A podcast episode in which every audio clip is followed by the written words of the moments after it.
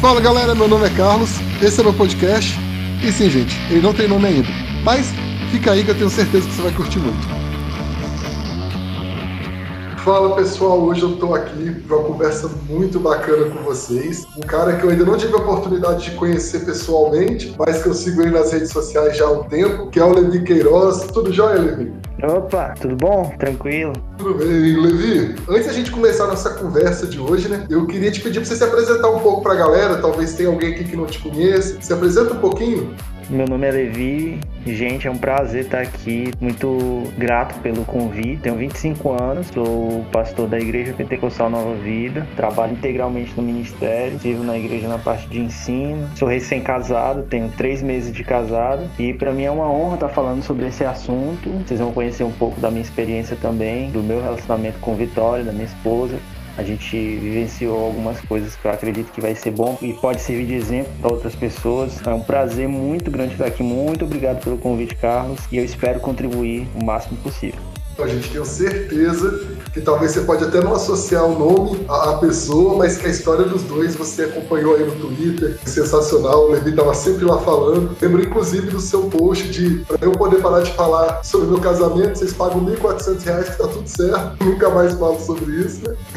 Depois segue o Levi lá, gente. Eu vou deixar as redes sociais dele aqui também, para quem quiser seguir ele. Então, gente, pra gente poder começar mesmo nossa conversa aqui, há um tempo atrás eu tava passando no Twitter e aí eu vi um post que chamou muita atenção, porque na verdade eu vejo poucos líderes falando sobre isso, poucos pastores, e na verdade eu escuto muita informação do contrário. Essa foi uma informação bem diferenciada que falava mais ou menos algo na linha que esse movimento que existe na corte hoje, ele na verdade acaba promovendo mais a defraudação um do outro do que um relacionamento realmente bíblico, né? E aí, Levi, eu sei que você tava nesse esse contexto também envolvido ali, tecendo alguns comentários sobre. E aí eu queria ouvir um pouquinho mais de você sobre isso, assim. Como que foi que você chegou nessas conclusões? Como você começou a pensar nessas questões? Você pode compartilhar um pouco com a gente?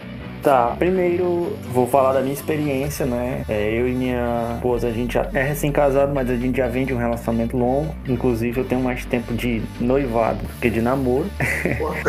é, você, pessoal do Twitter, acompanhou um pouco como foi a saga. Eu tive alguns é, imprevistos, seja mais recente essa questão da pandemia, né? A gente não pôde fazer a festa como a gente queria, teve que reduzir o número de convidados e uma série de restrições, mas tive também problemas de saúde que fizeram com que eu adiasse os datas do meu casamento. E aí foi uma luta muito grande, mas graças a Deus, dezembro do ano passado a gente casou aqui. A grande questão é que eu fiz corte. Começou o nosso relacionamento na corte. O que foi que. As primeiras coisas que a gente conversava, né? Rapidinho, Levi, rapidinho. O, o que, que é corte? Eu acho que assim, eu li uma vez um artigo do John Piper, né, que ele fala sobre essa importância da gente definir as coisas. Então, uhum. o que, que é corte, assim? Cara, então, não sou um estudante dessa área de sexualidade e tal, parto muito da minha própria experiência mas eu gosto de pensar a corte como um namoro sem contato físico, ou talvez não em um nível tão extremo, né? Mas é, de maneira geral as pessoas usam para falar sobre um relacionamento sem contato físico, sem beijo, sem muito abraço, sem muito toque. Então a gente gosta de pensar a corte hoje, pelo menos o evangélico, né? Nesses termos. Uhum. Eu sei que tem algo assim, histórico bem profundo por trás disso, né? Aquele cortejo que o cara ia até a moça, é meio que comia ali pelas beiradas, né? Ia chegando aos poucos. Ia cortejando, né? Ia ou paquerando também. Minha mãe usa muito essa palavra, né? Então é meio que um pré-namoro, né? Hoje o, o evangélico pegou esse pré-namoro e colocou dentro do relacionamento, né? E coloca a corte como sendo um namoro sem beijo, sem contato físico, principalmente. Pelo menos eu enxergo assim. Justíssimo, justíssimo. Só pra gente poder todo mundo partir do mesmo ponto aqui, né? Então, né, eu fiz corte. Quando eu, a Vitória me, me propôs a ideia da corte, é claro que o homem, principalmente o cara, né, querendo o beijo, querendo o contato físico, desejando aquilo que é normal, naturalmente normal, uhum vai se opor. Então eu me opus a início, mas aí depois de um tempo eu pensando, aí eu disse, cara, tá certo, eu aceito, contanto que tem que ter um propósito, algo que faça valer a pena, porque simplesmente fazer por fazer eu não concordo. Eu disse a ela, né, e tal. E aí, o discurso que pegou muito pra gente foi que eu queria que o meu namoro fosse diferente dos outros. Né? Tivesse algo assim que as pessoas olhassem, caramba, realmente esse é um namoro muito, muito massa. Então, a minha trajetória, a minha história com a corte, ela nasce daí. É, ela nasce do meu próprio relacionamento. Eu comecei a olhar assim pra Vitória, a gente se conhecer e tal, começou a gostar um do outro no final de 2014 pro início de 2015. Então, faz muito tempo, não é? Sendo que a gente só teve um relacionamento de fato no final de 2016 para o começo de 2017. Então foram dois anos de conversas, de vai e volta, de disse-me disse, de é ou não é. Foram várias coisas que aconteceram e depois desse tempo a gente ainda passou mais ou menos um ano ali em corte. Uhum. Eu acho que nessa fase, assim, nesse, nesse período aí do 2014 ali, estava muito forte no Brasil, né? todo esse movimento de corte. Acho até mais do que está hoje, mas tinham muitos movimentos defendendo, levantando a bandeira e falando disso o tempo todo. Interessante perceber isso. Eu também tive alguns relacionamentos que foram corte. Aí eu comecei a perceber, na verdade foi uma leitura de um livro do Tim Keller, né, O Falsos Deuses, que ele faz um breve comentário, uhum. vai nessa linha e ele questiona um pouco essa perspectiva, toda essa visão de relacionamentos. E foi quando eu comecei a repensar um pouco isso, né? Uhum. Essa visão. Mas, pra você, assim, o que, que te fez começar a repensar nisso? Cara, então, aconteceu algo muito particular comigo com minha, minha esposa, né? Na época que a gente namorava, ela teve, assim, alguns pensamentos, ela tinha alguns problemas pessoais que ela tava passando no momento. E eu sempre tive uma família muito bem estruturada, sabe? Meus pais são casados há 28 anos, eles são, assim, a, o meu exemplo, a minha referência de casamento. Então, eu sempre os via rindo, brincando um com o outro. O amor não acabava, o zelo, a paixão. A primeira vez que eu vi meus pais discutindo de fato foi no dia do meu casamento e não foi nenhuma discussão discussão assim, foi aquele tipo de discussão que depois os dois começaram a rir. Então eles sempre foram assim, meu modelo, minha referência. E eu, por ter-os como referência, eu sempre tive uma visão muito positiva sobre casamento. Eu comecei nessa época já a pressionar muito a Vitória. A Vitória tinha os seus 19 anos na época. Eu pressionando ela, pressionando ela, olha, eu quero casar, eu quero noivar e tal, não sei o que, né, e tal. E aí juntou com os problemas pessoais que ela estava tendo, coisas profissionais, a, a pressão que eu estava fazendo, juntou uma série de coisas e a gente acabou terminando. Mas isso a gente fazia corte, né? Depois de um tempo, a gente se acertou, colocou na cabeça no lugar, ela começou a ser acompanhada, eu também, né, pela nossa liderança. E aí a gente decidiu voltar o relacionamento sem corte. E logo de cara, assim, além do, claro, do beijo que a gente compartilhou, mas a gente viu muitas mudanças que aconteceram dentro do nosso relacionamento. A primeira foi a questão da segurança. Né? A Vitória confiou muito mais em mim quando ela se permitiu que eu conhecesse ela através disso. E é claro que eu entendo a intenção que há por trás da corte, que é o zelo que a gente precisa ter. Ah, o foco é muito grande no discurso, pelo menos da corte que a gente vê, é no namoro santo, aquela preocupação com os jovens, com o fogo que os jovens carregam, né? o calor deles e tal. Eu entendo e respeito essas preocupações. Então, por isso que eu estou partindo aqui da minha própria experiência para dizer, né, que a, a, primeira coisa que assim a gente percebeu foi a questão da segurança. A Vitória passou a confiar muito mais em mim depois que a gente voltou o nosso relacionamento sem a corte de uma maneira mais madura do que antes do que com aquela falsa impressão de santidade que a gente carregava. Porque eu acredito que é, não sei se tu vai falar sobre isso, Carlos, mas eu acredito que a corte ela pode causar isso, pode causar uma falsa impressão de santidade dentro de um relacionamento. Eu ia comentar isso agora, sim, porque uma das coisas que eu mais escuto é exatamente isso, assim, é que a ideia da corte é um namoro de santidade. Esse discurso ele fica se repetindo e aí surge o questionamento. Então, por que, que seria errado eu querer ter santidade? Então, dentro desse discurso assim, aí eu fico pensando é que existe uma, a mim pelo menos eu enxergo uma sequência muito lógica no relacionamento bíblico, um relacionamento que começa com pouca intimidade, mas essa intimidade ela precisa aumentar. No contexto bíblico, Sim. a gente até chegar no casamento ali, que você vai ter muita intimidade. Então a nossa pirâmide de relacionamento homem-mulher, de, de visando um casamento é esse, né? E a minha leitura, pelo menos, o que a corte faz é impedir por muito tempo que esse processo natural ele aconteça. Né? Então, as pessoas começam a demonizar algo que a Bíblia não está demonizando, que a Bíblia não está proibindo e tal. E aí até uma coisa legal que o Jordan falou comigo sobre isso, corte ela é um método, entendeu? não é bíblico. Eu acho que uhum. a gente acaba esbarrando num problema quando as pessoas querem transformar a corte numa doutrina. Então, se pessoa não tá fazendo corte, ela tá pecando. Então, e nessa daí a gente vê muito sim, caso sim. absurdo, né? De coisa que você fica, gente, acho que até não deveria ter sido assim, né? Primeiro, assim, quando a gente pensa, né, quando eu escuto pelo menos, né, é, a questão da corte associada à santidade, eu fico um pouco com pé atrás, porque, primeiro, eu acredito que aí, nós, como igreja brasileira, de maneira geral, a gente entende muito pouco sobre o que é de fato santidade, né? Isso não é uma crítica à doutrina A, doutrina B, pastor A, pastor B, não é nem isso, não, mas eu acho que às vezes a gente confunde é, santidade com legalismo. E aí a santidade, ela passa de ser algo prazeroso para ser um conjunto de regras que a gente deve ou não cumprir. Um disse-me disse, ou deixe de fazer isso, ou deixe de fazer aquilo. Enfim, vira um conjunto de regras, de normas. Se a gente cumpre essas regras, cumpre essas normas, a gente é aprovado por Deus. Se a gente não cumpre, a gente é castigado por Deus. Então, a nossa confusão por entender a santidade como algo bíblico, ela vai dificultar, é claro, no nosso relacionamento, né? E aí vem também um oposto da coisa que a gente olhar e, não, mas a gente não pode também ser aberto a tudo e tal. Não, é claro que não. Santidade não é isso, né? É ter zelo, mas sem ficar focado só nesse conjunto de regras que eu tenho que cumprir para ser aprovado por isso por Deus.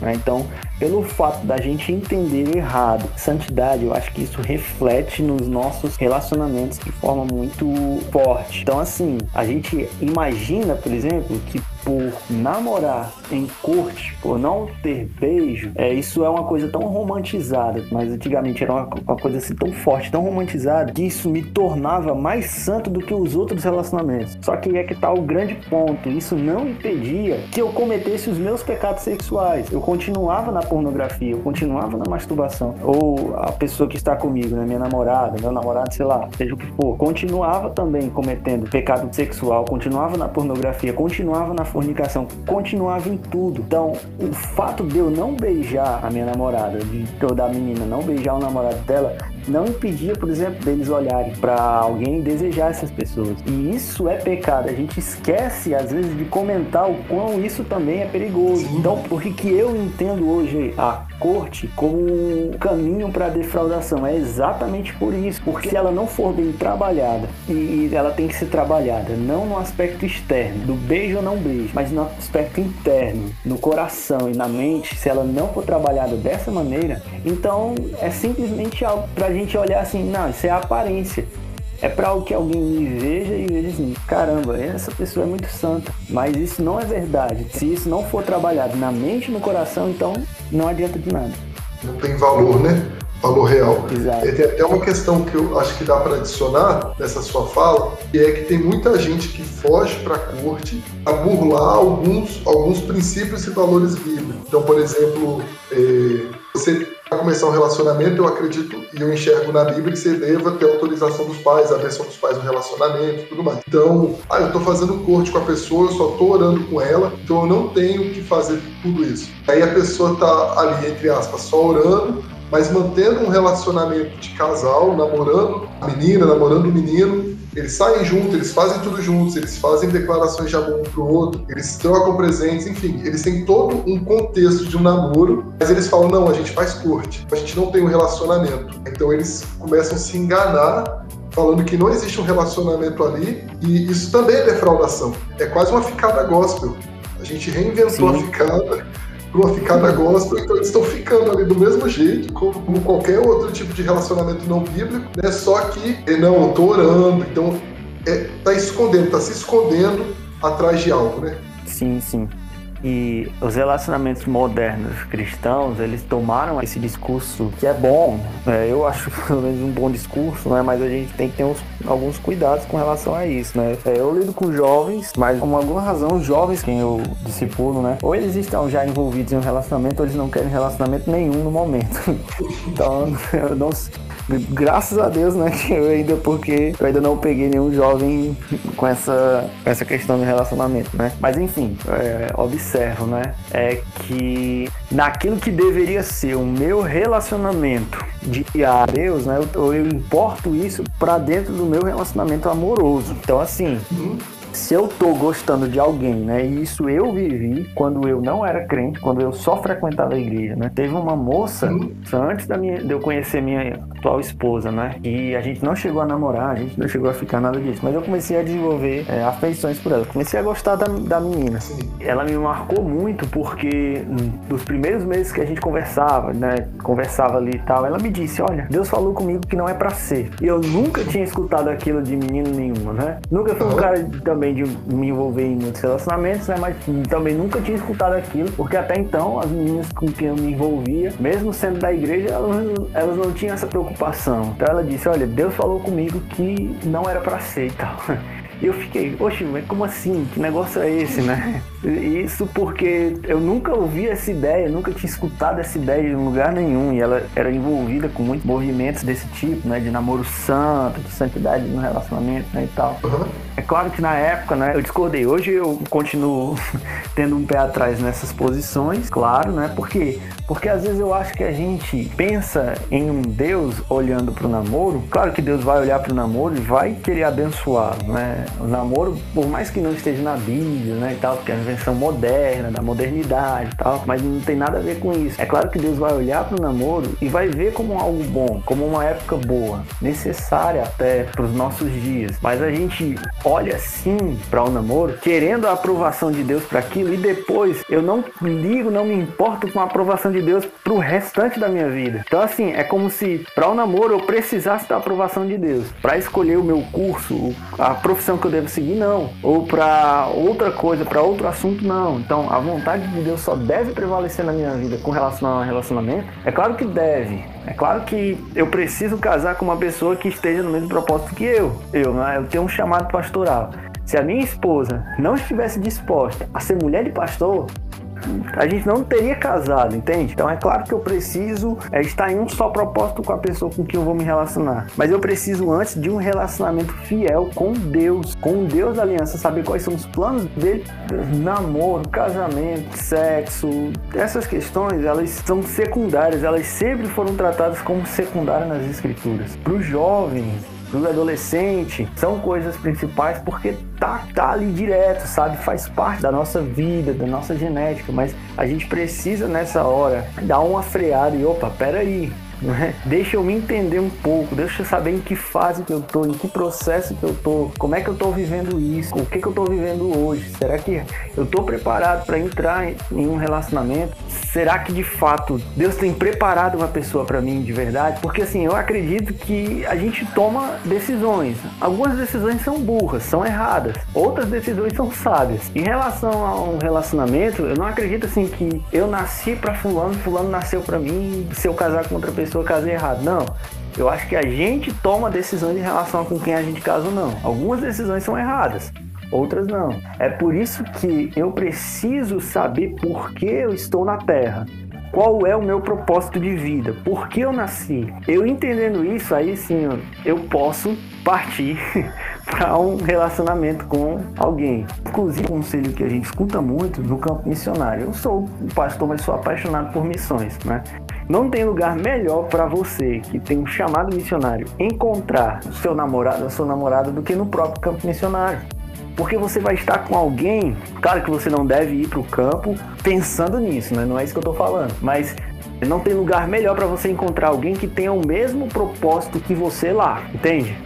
Só usando isso como exemplo, né? para mostrar que o que é principal na nossa vida é o relacionamento com Deus. E esse relacionamento com Deus, ele não deve acontecer só quando eu estou gostando de alguém. Ah, eu preciso me relacionar com Deus para saber se é da vontade dele ou não. Eu preciso me relacionar com Deus para saber toda a minha vida se eu estou andando segundo a vontade de Deus. Eu acho que às vezes é aquilo que você falou no começo, né? Acaba virando legalismo. Então parece que Deus tem uma lista de coisas que ele pode opinar e que ele quer opinar, e existe uma lista de outras coisas que ele nem quer opinar. Aí você toma a decisão que você quer, né? Aí você soma isso aí com uma pressa para se relacionar, com medo que as pessoas têm. Começa a ver, ah, mas meu amigo tá namorando, nunca namorei, eu nunca tive um relacionamento. Aí tudo isso aí faz parecer que qualquer coisa é aceitável, qualquer modelo é aceitável e qualquer sinal é sinal. Então, concordo com você assim, isso é extremamente problemático. Né? Eu estava até lembrando aqui as coisas que a gente sempre precisa se lembrar. A primeira é que nós não somos animais no cio. Então, às vezes, a galera fala tanta ênfase no beijo como se o beijo fosse pecado. Só que, assim, nós não somos animais no cio. Não quer dizer que você vai beijar e você vai pecar. Existem beijos e beijos. É, existem beijos que de fato te levam a pecar. Existem beijos que de fato um cristão, um seguidor de Jesus não deveria dar. Mas existem beijos que são tranquilos, são realmente manifestações de respeito e afetividade. Né? E a gente precisa entender isso, então, que nós não somos somente seres biológicos. Né? Deus dotou a gente também é, como seres espirituais. Isso permite que a gente passos e se controle, não passe do sinal. Então, esse medo que existe, vejo também, eu acho que às vezes é muito mais uma falta desse entendimento do relacionamento com Deus, de quem a pessoa é, uma questão identitária mesmo, do que simplesmente uma ordem espiritual, divina, de cima para baixo aí, né? Aí a gente falou bastante das questões, né, Levi? Sim. Os problemas desse modelo e tudo mais que a gente enxerga, mas eu queria que a gente pensasse agora um pouquinho sobre qual é, então, o modelo bíblico para um relacionamento. O que eu enxergo como modelo bíblico é com base em uma santidade, mas essa santidade não se tornando um conjunto de regras a serem seguidas, de pode, não pode, posso, não posso, mas demonstrando respeito, demonstrando um, um carinho e uma intenção de que você deve honrar, amar e respeitar aquela ou aquele que será um dia o seu marido. Quando a gente namora, e a gente escuta muito isso, né? Você deve namorar e aí com o tempo você vê se vai casar ou não com aquela pessoa, se der certo casa, se não der certo termina e vai para outra, né? namoro como um test drive, né? Eu vou, vejo se dá certo, se não der certo, termina e tal, né? Mas não é bem isso, claro, né? Eu enxergo um namoro como uma espécie de noivado, já visando ali um relacionamento maior. Então, se a ideia para mim de um namoro abençoado por Deus, bíblico, saudável, é de um namoro santo, onde eu vou respeitar aquela pessoa e eu vou honrar com o compromisso que eu fiz com ela diante de seus pais, diante da igreja, enfim, diante de quem seja a testemunha lá que abençoou o nosso relacionamento. Com isso eu quero dizer que eu vou, eu como homem, vou trabalhar, vou lutar, vou batalhar para oferecer o melhor para essa pessoa e vou honrá-la dentro do nosso relacionamento. Então, o que é honrá-la, né? Beijo honra alguém? Claro que honra. É lógico que honra. Passar a mão em lugares que não devem? É claro que não honra. Né? Então, eu enxergo o, o relacionamento saudável não se ele é, tem beijo ou não, entende? Mas com respeito, com temor, com amor, temor a Deus, amor pelo outro, amor a Deus e amor pelo seu namorado ou pela sua namorada. Né? Isso vai além de uma regra a ser seguida. Os cristãos, eles podem fazer corte? Podem, é claro que eles podem. Eles só não podem olhar que o e pensar que o ato da corte em si seja santidade, quando não é. Eu posso muito bem estar fazendo corte e pensar besteira sobre aquela pessoa, desejar cobiçá-la, é, ver pornografia, me masturbar ou, enfim, fazer outra coisa. Continuo com pecados, continuo com problemas na área sexual. Então, um relacionamento saudável, ele parte desses princípios. Um princípio de amor, que eu tenho por Deus principalmente, e amor e eu querer honrar o compromisso que eu fiz com relação a essa outra pessoa. É, eu devo entender que o aspecto da santidade, ela, ele não está na aparência do meu relacionamento. Né? Ele não está no, nesse relacionamento externo. Se beija ou não beija, se toca ou não toca, se pega ou não pega, não é isso, né? Mas ele está principalmente na minha vida, no altar do meu coração e como eu sou quando ninguém está vendo.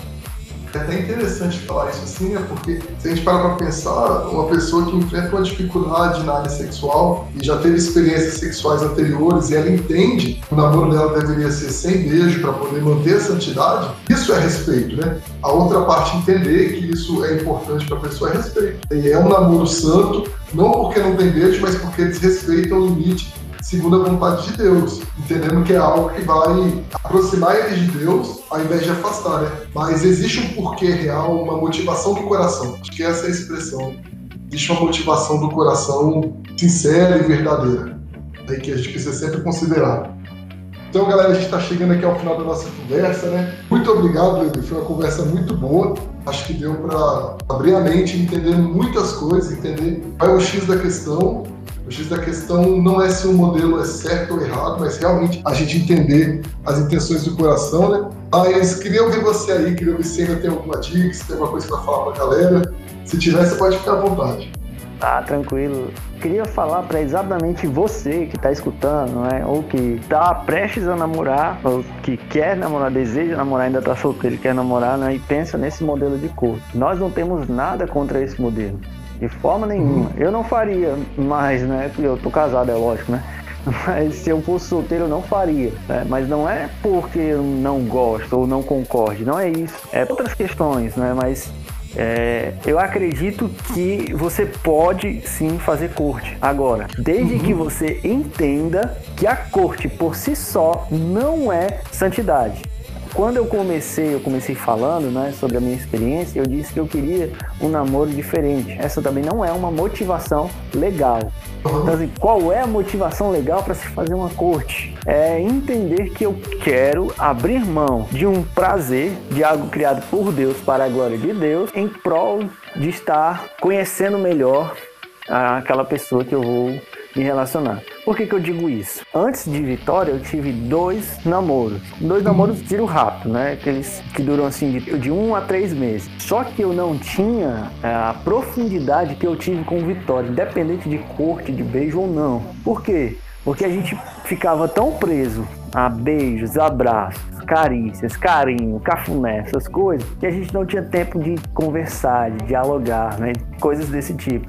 Então, assim, mesmo depois, e isso aconteceu muito comigo com Vitória, né? Mesmo depois da gente ter voltado e já sem corte, né? A gente já fez vários propósitos assim, de passar um mês sem beijo, dois meses sem beijo, duas semanas sem beijo. Por quê?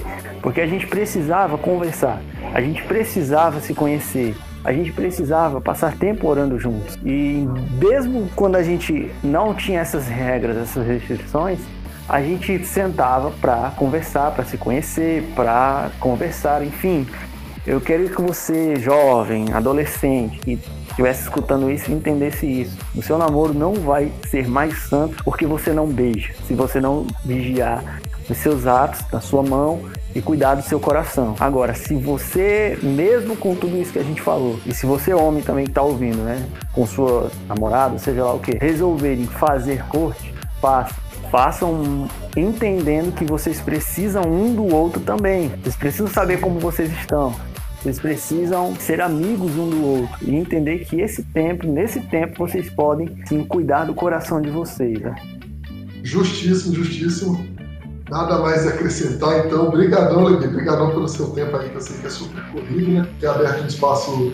É, ah, sempre cara. gosto de falar que é, que é um espaço da agenda e no coração, né? Poder participar desses momentos assim. E é isso aí, né, gente? Se você quiser continuar essa conversa, tenho certeza, pode chamar o Levi, pode me chamar. Se ficou alguma dúvida, qualquer coisa assim, qualquer comentário, estamos aí prontinho para poder responder e ajudar aí quem precisar, tá joia? Valeu, galera, e até a próxima.